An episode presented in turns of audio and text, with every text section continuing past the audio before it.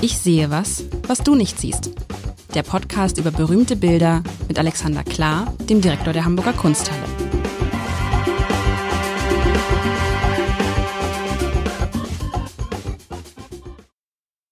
Herzlich willkommen. Mein Name ist Lars Heider und Alexander Klar und ich spielen ein Kinderspiel schon sehr, sehr lang und sind sehr alt geworden. Darüber. Darüber. Also, du. und es ist, hatte ich mir vergangene Woche irgendwas gewünscht eigentlich, äh, lieber Alexander? Äh, nein, ausnahmsweise nicht. Das habe ich schamlos ich hatte, verwendet. Ich hatte mir doch gewünscht. Ich hatte oh, nee, mir doch, ignoriert. hatte ich mir hier was ganz, ist egal. Du hast es, äh, aber ich habe gedacht, habe ich mir was gewünscht und wenn ich mir was gewünscht habe, das habe ich mir nicht gewünscht. Dann holen wir das nach und ich höre nochmal den Podcast nach und Hör mal- äh, werde dann den Wunsch ehren bei der nächsten sich bietenden Gelegenheit. Was hast du mir heute mitgebracht? Darf ich sagen, ähm, wir hatten neulich Maler zu Gast bei uns und das Bild erinnert mich an das, was so Maler haben. Die haben doch immer so ein, wie soll man sagen, so eine Art Kasten, also wo die Farben drin sind, wo man dann den Pinsel so abstreicht und dann Mhm. ergibt sich dadurch ein bisschen heller, also ein Bild. Ein Bild? Ist es ein Bild? Ein Bild. Es ist ein Bild. Es, ist, ein, Ölgemälde. Ein, ein, Öl- ein Ölgemälde und ja, es ist relativ einfach zu beschreiben, finde ich. Aber da ist da so ein blauer Punkt in der Mitte. Äh, wahrscheinlich täuscht das wieder. Aber grobe Beschreibung, ein, ein, ein Rechteck, hochkant, ungefähr 40 Prozent der Fläche, vielleicht sind es auch 38 Prozent der Fläche, nämlich die, der untere Teil ist orange. Ein schönes Orange gestrichen. Und der obere Teil ist gelb. Und dieses Gelbe ist aber nicht, ist nicht klassisch. Der untere Teil ist wirklich so einfach orange-orange. Und der obere Teil ist aber nicht gelb, sondern da sind so Schattierungen. Es erinnert mich an so einen, an so einen Versuch, ein Wappen zu malen. Es könnten aber auch irgendwie so äh, äh, Kornfelder sein. Ähm, so richtig ähm, kann man das schwer, kann man das schwer beschreiben. Es ist ein Orange und Gelb. Es hat natürlich auch sowas von Sonnenaufgang. In diesem gelben Teil ist in der Mitte irgendwie so ein blauer Farbklecks. Das erinnert mich an eine kleine Anekdote. Ich, hatte, ich war mal an einem Termin mit den damaligen Ministerpräsidenten Norddeutschlands und damals war Christian Wulff noch Ministerpräsident und die trafen sich irgendwo in Niedersachsen oder Bremen und dann guckte Christian Wulff, ich komme gleich zu dem Bild, dann guckte Christian Wulff auf so eine Landkarte von Norddeutschland und sagte, was ist denn das für ein Fleck da auf der Karte? Ach, ist Bremen. So, und so ein bisschen. Oh, ne? das ging aber Gemein, los. gemein. gemein. Und so ein bisschen ist das so, so ein kleiner Fleck, ja. Und damit ist dieses Bild schon beschrieben.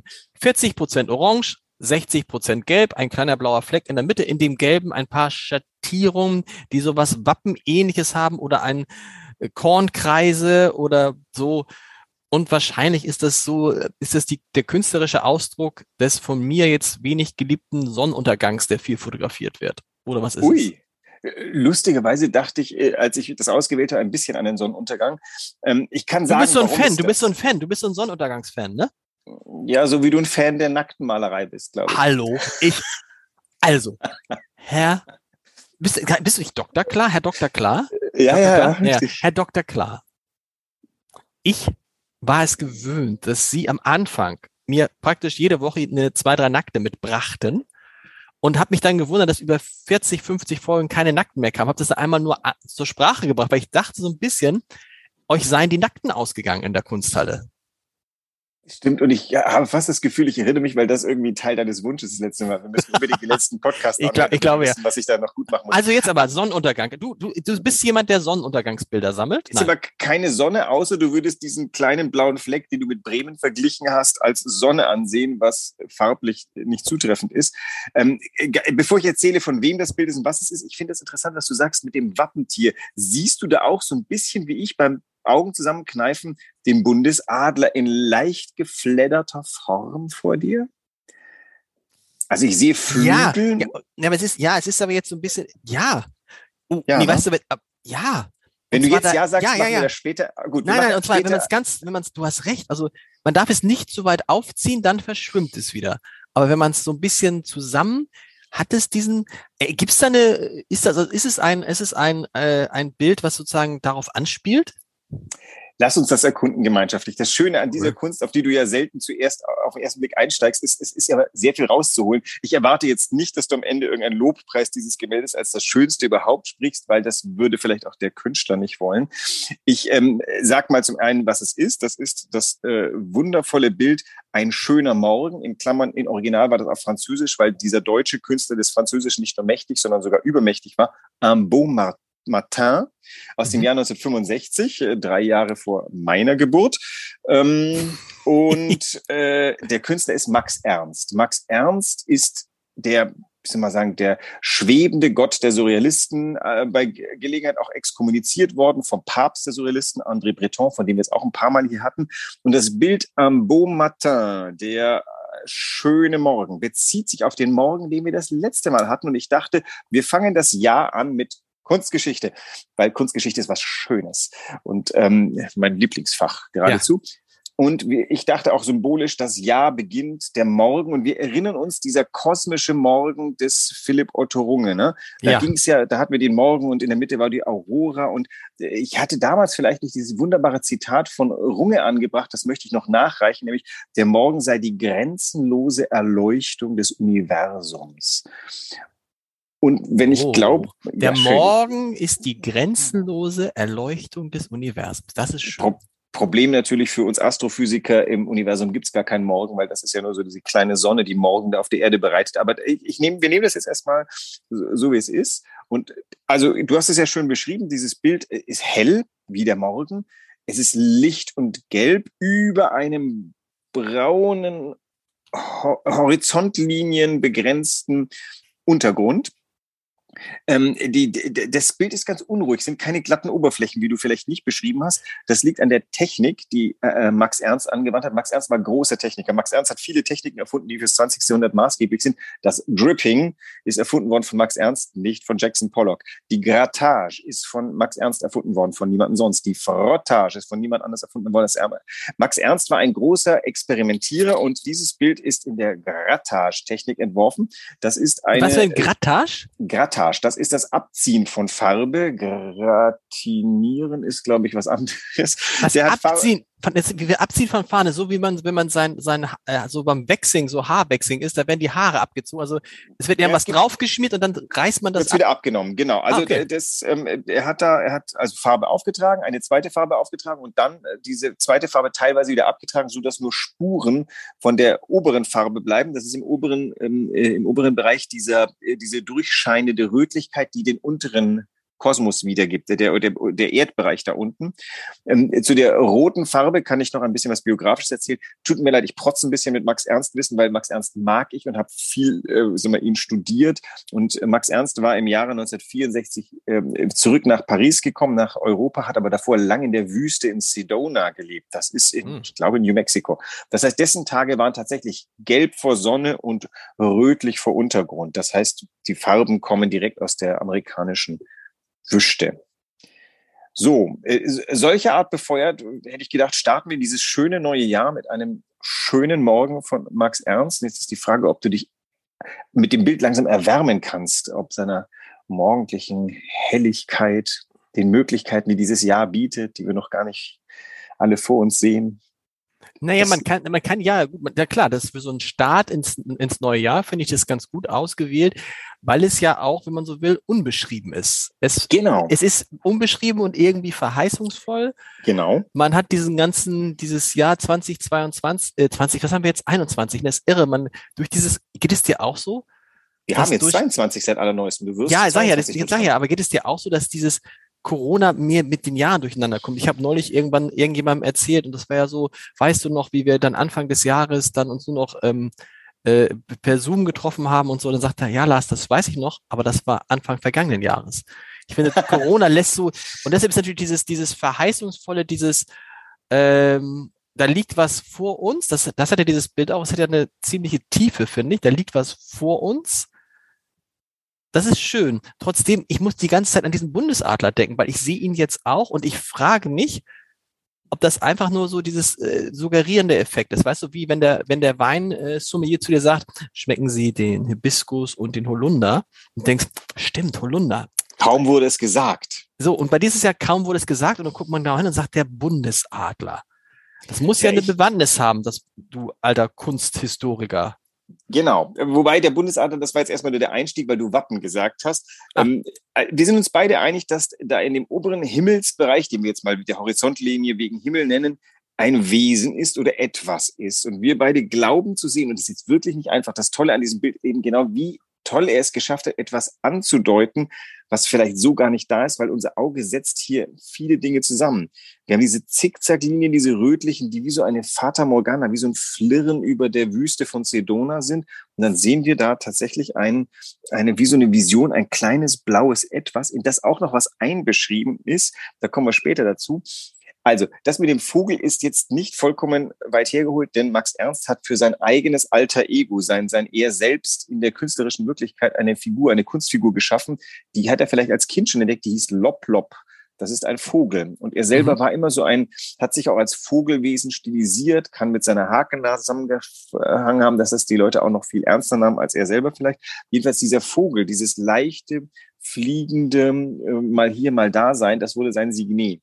Und man sieht, glaube ich, da rechts so einen Schnabel, man sieht vielleicht sogar ein Äuglein, aber es ist wie eine Vision, das ist wie etwas, wir sehen nicht richtig, was da ist. Wie gesagt, Jahresanfang lässt uns ja irgendwie in dieses Jahr hineinlugen. Wird Corona zu Ende sein? Wird äh, die Wehe Weltwirtschaft nicht. zusammenbrechen?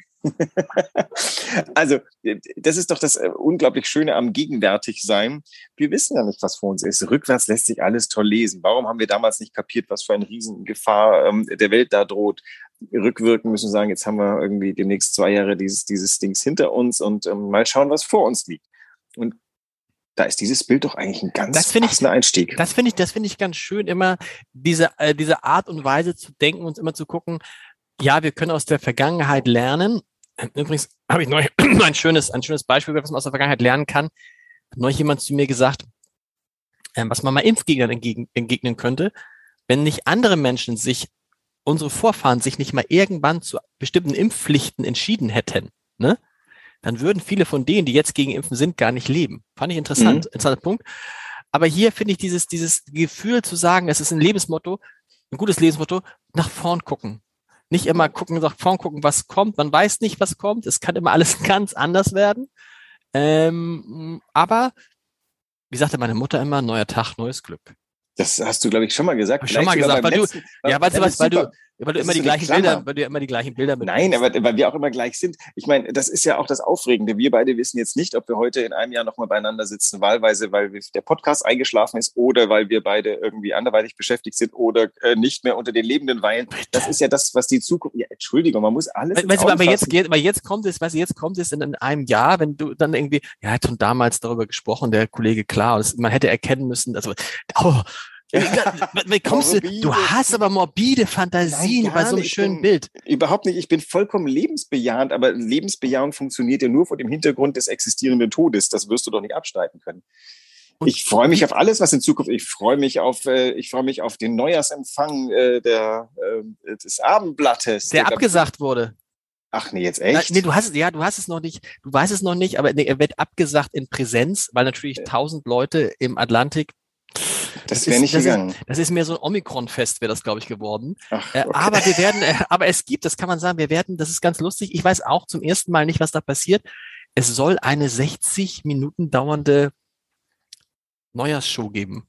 Habt ihr das nicht letztes Jahr schon mal gemacht? Ich nee, das waren, da waren es da waren's, da waren's ernsthafte 10 oder 20 Minuten, also digital. Und mhm. diesmal soll es wirklich halt so 60 Minuten ähm, werden, so wetten das mäßig. Wetten das kommt noch einmal zurück. Und ich weiß gar nichts. Musst du dir ist nicht toll. Jetzt, ja. wo wir sprechen, wissen wir es noch nicht. Wenn der Podcast erscheint, könnte es sogar sein, dass du es gewusst haben wirst. Das ist die Sache, mit der die Zukunft gucken. Das da stimmt. schauen wir gleich wieder auf den Max Ernst hinauf. Aber was ist der Bundesadler? Du willst dich, du hast nämlich jetzt mich mit dem Bundesadler angefixt ja, und die Wahl ist, du weißt nichts drüber. Nein, nein, nein, nein. Es ist äh, der Bundesadler. Wir, ich bin deswegen drauf gekommen, weil ich versucht habe, den von Wappen äh, zu Vogel zu kommen. Ja. Tatsächlich ist aber ist dieses Tier ein undefiniertes und jetzt muss ich etwas, ähm, äh, jetzt äh, muss ich vorsichtig sein, dass ich mir nicht ganz viele Zuneigung verscherze. Ich muss immer ein bisschen schmunzeln über unseren Bundesadler. Das ist ja irgendwo gab es mal ich, in der Titanic oder sonst wo ein so dieses Tier geflattert und dann sah das auf einmal aus wie so eine fette Henne, die nicht gut funktioniert. Und ich habe immer gedacht, warum kann die Bundesrepublik Deutschland nicht einen schönen schöneren Adler sich nehmen. Und mhm. wenn ich mir jetzt dieses Tier hier angucke, das ist meine Assoziation zu dem Bild, Mensch, guck mal, hier hätte man doch ein Wappentier für die Bundesrepublik. Es ist so ein bisschen unfassbar. Es wird ja Zeit, dass wir jetzt im Zeitalter der Diversität und der, des Blickens auf die, die Wirklichkeit der Welt, der Bundesadler, das ist ja wie die deutsche Eiche, steht so für bestimmte Ansprüche. Kann die Amerikaner mal einen Weißkopfseeadler, das sind doch alles Wappentiere, for God's sake, die sind doch aus dem Mittelalter, braucht kein Mensch mehr. Wir brauchen ein neues, gemeinschaftliches Ding. Und das kann doch eigentlich aus der Kunst kommen nur etwas sein, was so einfach nicht fassbar ist. Wer fühlt sich denn schon von dem Bundesadler vertreten, aber von so einem nicht fassbaren, schwebenden, oszillierenden Tier, wie so eine Fata Morgana? Überleg dir das mal mit dem Bundestag, wäre das nicht der Hammer? Aber das wär, ja, aber kann das sein, dass nur du den Adler siehst? Da ist also vielleicht ich kein Adler. Wir ich, beide haben uns aber vorhin geeinigt, dass wir ja, ja, das stimmt. Das ist, aber Max Ernst hat gar keinen Adler gemalt. Max Ernst Max, hat die Wüste gemalt. Oder nee, Max Ernst hat äh, zumindest einen Vogel im Kopf gehabt und hat ihn so geschickt angedeutet. Der Vogel ist äh, wirklich, der ist nicht von der Hand zu weisen, weil sich Vögel durch sein Werk ziehen in allen möglichen Formen. Okay. In der Kunsthalle hängt direkt neben diesem Bild ein älterer Max Ernst mit einem ganz eindeutigen Vogelwesen. Da ist der Vogel, Vogel sogar im Titel. Das habe ich jetzt nicht erstunken und erlogen, sondern es ist tatsächlich die Max Ernst Ikonografie lässt die Deutung Vogel nahe. Und wir beide ähm, legt die nahe, Entschuldigung. Wir beide sehen, glaube ich, etwas, was ja. wie so Schwingen ausschaut. Also wir sind da nicht Und er falsch. ist aber weit vom Bundesadler nicht entfernt, muss man sagen. Genau, er hat aber so ein bisschen, so ein bisschen so einen keckeren Blick. Es ist so ein bisschen so ein lustiger Bundesadler. ein lustiger also das, Vogel. Und das ist ja dieses, was ich glaube, was man, was man in Deutschland bei aller Ernsthaftigkeit der Politik vielleicht auch noch lernen sollte, dass wir uns, was wir brauchen, ist, dass wir uns, dass wir unsere Politiker ernst nehmen und dass die sich ernst nehmen, aber dass wir auch diese Eigenschaft nicht verlieren, auch übereinander und miteinander lachen zu können. Das wäre zum oh Beispiel. Gott, das war Frage, ja Was ist denn jetzt? Was ist denn mit mir jetzt los? Ich rede ja, schon super. Diese, was ist denn Nein, jetzt? Ist, ich, ich fand auch sehr schön, ich habe ja äh, alles gehört, was du über Olaf Scholz gesagt hast. Ich dachte, mir, dir ist sehr gut gelungen, verdeutlicht zu machen, dass äh, der neue Bundeskanzler jemand ist, der, der Würde sehr ernst nimmt und trotzdem immer ein, ähm, der, der die Würde nicht überernst nimmt, der sagt, bestimmte Dinge macht man nicht als hochrangiger Politiker und auf der anderen Seite wieder den Schalk äh, durchaus nicht, nicht verneint das ist, glaube ich, das ist die Haltung, die der Zukunft gehören wird, dass wir, ich weiß ja auch nicht, ob ich mich verhalte, wie ein, wie ein Direktor sich verhalten soll. Die, die Frage ist, wie viel Würde braucht ein Amt, wie viel Würde braucht ein Staat, wie zerfleddert darf dein Bundesadler sein, was sollte wirklich an die Wand hinter dem Bundestag?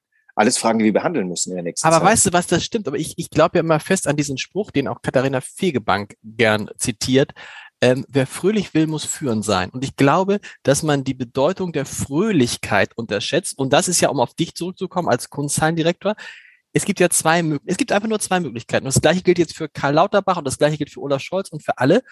Entweder das Amt prägt die Person oder die Person prägt das Amt. Wahrscheinlich ist es eine Mischung aus beiden. Wahrscheinlich ist es eine Mischung aus beiden. Aber ähm, das wird übrigens am interessantesten sein bei Kevin Kühnert als Generalsekretär. Also, dass einer der rhetorisch am begabtesten Menschen in diesem Land einen Job kriegt, der eigentlich dazu gemacht ist, nichts zu sagen oder auf Fragen so zu antworten, dass niemand genau weiß, äh, was war eigentlich nochmal die Frage. Das finde ich schon äh, bemerkenswert. Und so ist es ja auch bei, also, oder hast du das Gefühl, du musst jetzt als Kunstzahlendirektor anders sein als normalerweise? Nein. Ich bin, ich habe mich aber vorher gefragt, ob ich denn tatsächlich der Richtige bin für so etwas, weil so eine venerable Institution, wo die Hamburger Kunsthalle kommt, ja mit einem gewissen Gepäck an, an wie Leute glauben, dass es sein sollte. Und man, man ist ja auch das Gesicht seiner Institution, so wie der Bundeskanzler das Gesicht oder sag mal die, die Galionsfigur ist. Ähm, und dann ist einfach die Frage, ist, ist das, wie man ist, ein angemessenes Ding? Nach, keine Ahnung, tatsächlich sehr viel würdigen Direktoren, wobei ich kenne Hubertus Gassner, meinen zweifachen Vorgänger, äh, äh, äh, so viel Schalk wie der besitze ich nicht. Also ähm, da gibt's einfach sehr, ähm, das ändert sich ja auch das Amt, bleibt, es bleibt gleich, etwas, was, wo, wo viel, wo viele Leute drauf gucken, wo viel Konzentration an Aufmerksamkeit reingeht, das will wohl bedacht sein. Weswegen ich wieder zurückkommen wollte zu der Wand, an der der Bundesadler sein könnte und den Max Ernst nochmal hier ins Spiel bringen ähm, ist dieses Bild in seiner Offenheit, das sich am Anfang so ein bisschen ähm, nicht gepackt hat, weil du sagst, ich sehe halt irgendwie äh, so und so viel Gelb, so und so viel Orange und dann nicht viel. Das kann man als Nachteil auswerten, weil man sieht nichts Konkretes. Das Unkonkrete aber lässt erstens offen, was du selber wirst denken können, wenn du anfängst damit zu arbeiten und es erlaubt den Einstieg für sehr viel mehr Leute, die ähm, bei anderen Dingen vielleicht nicht hingucken wollten. Und das ist und der hat, Vorteil. Und es hat den Vorteil auch, finde ich, irgendwie, das haben wir jetzt auch gemerkt, als wir so mal ein paar ähm, äh, paar, paar Wände hier angestrichen haben, dass natürlich tatsächlich erzeugen Farben auch bestimmte Stimmung.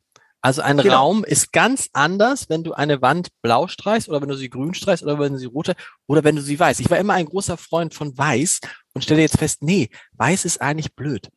Weiß also in der Kombi mit weiß und eine andere Farbe, toll, dann hat das so ein wirklich, aber ein rein weißer Raum, da hat der Architekt, mit dem ich darüber sprach, schon recht, ähm, das ist halt eine Zahnarztpraxis, so ein bisschen. man ist ja manchmal nur zu faul, um sie zu streichen.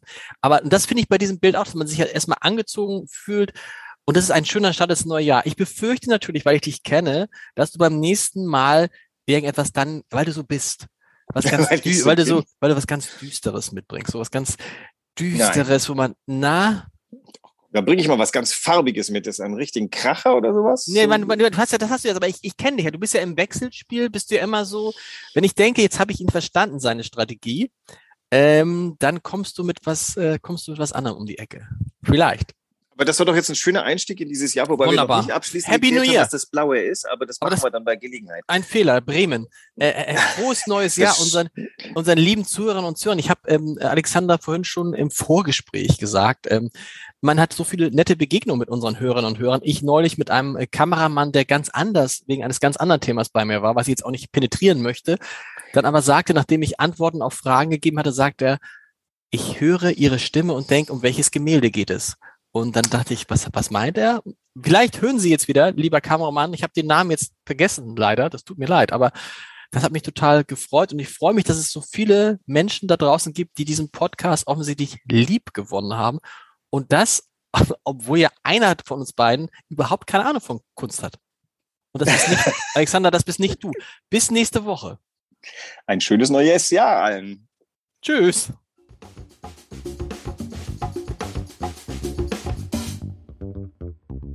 Weitere Podcasts vom Hamburger Abendblatt finden Sie auf abendblatt.de slash podcast.